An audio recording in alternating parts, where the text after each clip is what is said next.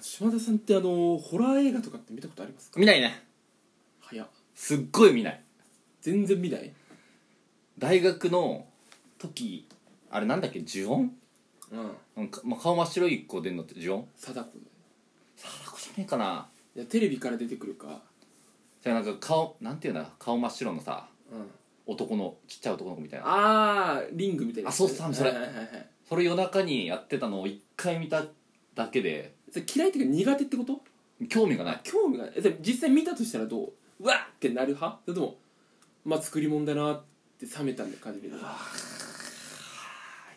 ーうんうんって感じうんまあだからそもそもだって邦画専門じゃんあなたはいやそんなことないよ洋画だって見たことないでしょあるわ何めっちゃあるないだろあるよ全然映画ネタが通じないんだよあるあるだから少林サッカーでし ょ少林サッカーは少林サッカーってもうあれは映画じゃない よ映画じゃないことは ないよ2時間ドラマだよあれは、はい、2時間ドラマ2時間いドやラあマん見なちゃダメだよ CG コテコテ映画はそういうこと言ってんじゃないんだよ見てるよあ見てんのねなんかなんとかアカデミー賞みたいな撮ったやつとかああそれこそあれだろあのパラサイトとかあーでもパラサイトはあれはドラマだよいやうんあれはドラマだなでもあれもでもジャンル的にはホラーなのよあそうなのサスペンスホラーみたいな感じだよあだから最近ねそのネットフリックスに、うんまあ、とある映画がお落ちてきたのよあああなるほどねミッドサマー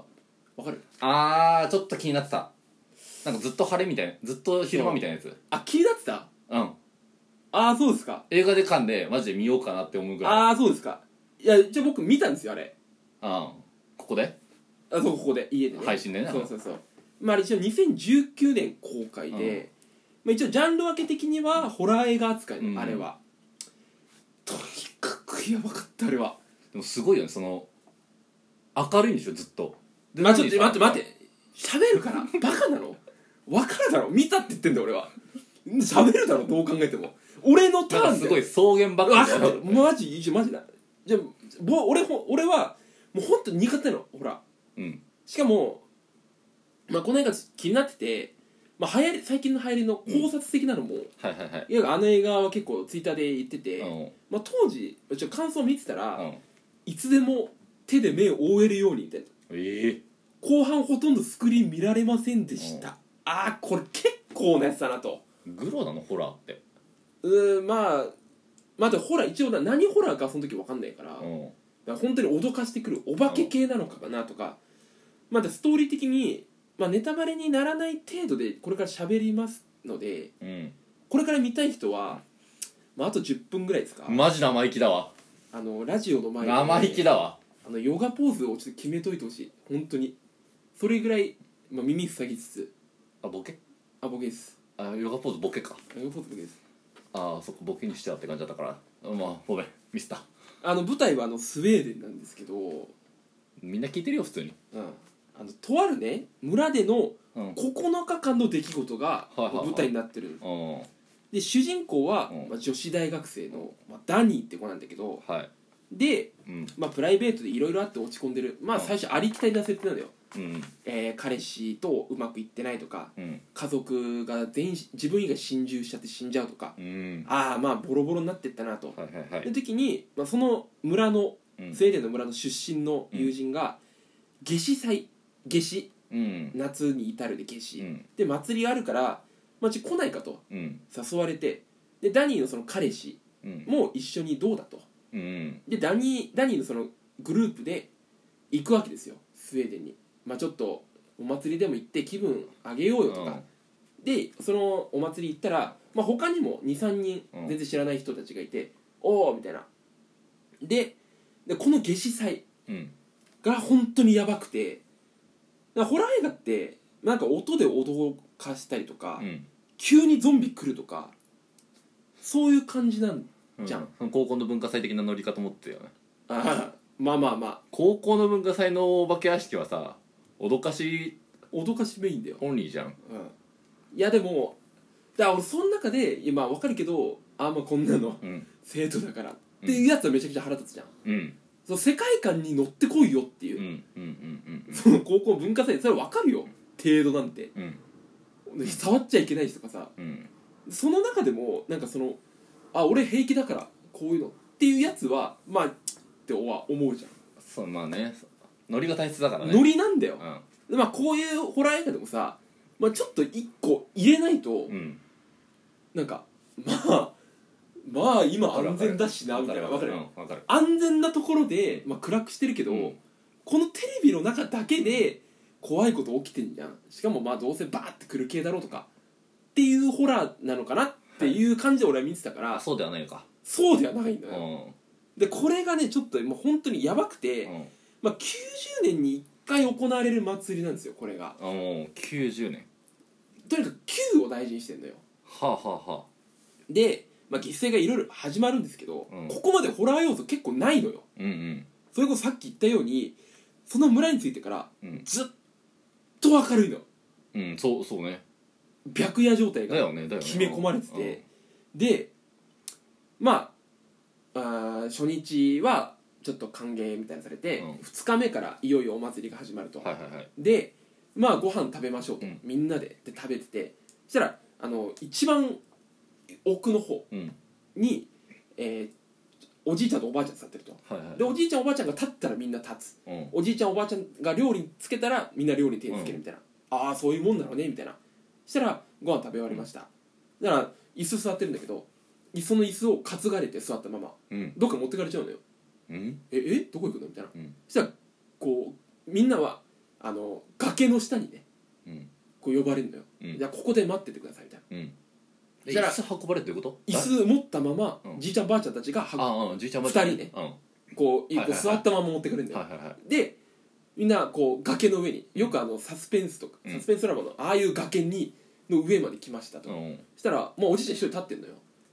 でみんなこう恍惚な表情で見てるわけ、うそれをで何が起こるんだろうみたいなその観光客的なはいはいはい新参者たちをこう見てるわけよ、したらパッてジャンプしてうんうんピターンってうん下に丸い石がね台座みたいなはいはいはピターンっいてうんなんのえ竹磯ってことあ竹井壮じゃない竹磯かなえ竹井壮だよ竹井壮でも華麗に決めるじゃんってことだよ竹磯が殺あ違う殺倒したんじゃないのあ違う違う違う勝手に死んだのよ一人あえうん投身自殺をしたのうんええみたいなで何がやばいって、うんまあグロなんだようんやばいのはうんで最初おばあちゃんがうんバーンってそのシーンも映ってんのうんうわああこういうことか目で思ううのん俺もう無理だからうんうんなってでおばあちゃん死んじゃいましたで次おじいちゃんなんですよ、はいはいはいおじいちゃんがあの死ぬってことはうん頭から落ちなきゃいけないのよ、うんうんでおじいちゃん間違えて足から落ちちゃったのうんうえうんだから足がボキってなっただけで死ねなかったの、うえうんしたらそのギャラリーたち、うんあーもう何やってんだよってうん3040人がはいはいはうーわ痛い痛い痛い痛いいその痛いって主主人公じゃない人たちがってことそう、んその村の人たちうんが痛い痛い痛いって、うんじいちゃんももちろん痛いじゃん、うん足もうこここんなことになってるから、みんなで共感するの痛い痛い痛い痛い痛い痛いってそしたらハンマー持ったえ処刑人みたいなのが来て、安らかになバコーンっうてえ顔の真ん中を叩くのうよんで3回ぐらい叩くのでそこを映すのようんうえおおとうわうんーでもうパニックようんえええみたいなうんなんでみんなやってんだよみたいなしたら「まあ落ち着いてください」と「この村ではこういうものなんです」とうん「この村の人たちはサイクルが決められてる、うん人生にはうん1歳から16歳は春です」とうんで17歳から32歳は夏ですとはいはいはいでこの時期に放浪に出ますうんうん旅に出て、はで33歳から52歳は秋いうん労働の時う間、んで53歳から72歳はみんなの師となるうん先生になるでえじゃあ73歳は、うっんて言ったらここで人生のサイクルは終わりとうんで死にます、うんじゃあ名前は新しく生まれてくる子にまたつけるとははははずーっと名前はじゅんぐりじゅんぐりするのだからその人たちにとってそこで死ねることが幸福なのよおい常識だからだから死に方はまあ投身自殺だったりとかになると、ああなるほどと、まあ、それが当たり前になってるわけうんだからいや俺たちのこのボロボロになってく延命とかうんっていうのが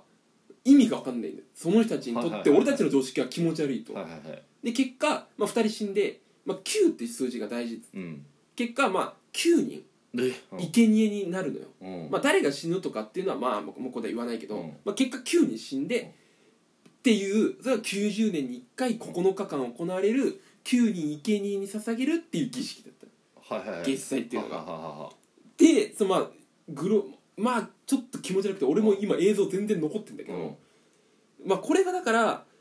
あ、さっき言ったように常識を見せられてるのが一番怖かったのようん別に怖い要素ないのうんうん脅かすとなるかほど効果音とかないのその人たちの当たり前と思ってることをただただやっただけ、はいっはいはいていうのをこっちが見てるだけ、うだかんら覗いてるだけなの、うん生活をそれがなんかめちゃくちゃ怖くて淡淡々とやられてんだね々とだからこれ逆にねうんその俺たちうがんこの中野のうん汚いうんちっちゃい地下のうんアングラお笑いをやってるうんこの俺たちの常識うをん向こうその夏至祭をやったスウェーデンの人たちが見たら、うん俺多分吐くと思うのよ そのあまりにも常識と自分たちの思ってる常識と一致してるからうんその向こうの人たちからとったら放浪の時期よ夏だねうん夏だうん夏に何中野の地下でね誰にも刺さるか分かんないようなお笑いやってるもう吐くよ絶 対それでね53歳から人生の死となれるのかとうん経験積んでくるときに、うん汚いカビ臭いとこでやってることこれ生きるのかうんって多分俺たちのミッドサマーがあったらもうゲロゲロになってる多分えだけど本当それくらい文化の違いっていうのはもう狂気じみてて気持ち悪いんだなってことがこの映画見て分かりました評論お疲れ様でしたとうございました何これ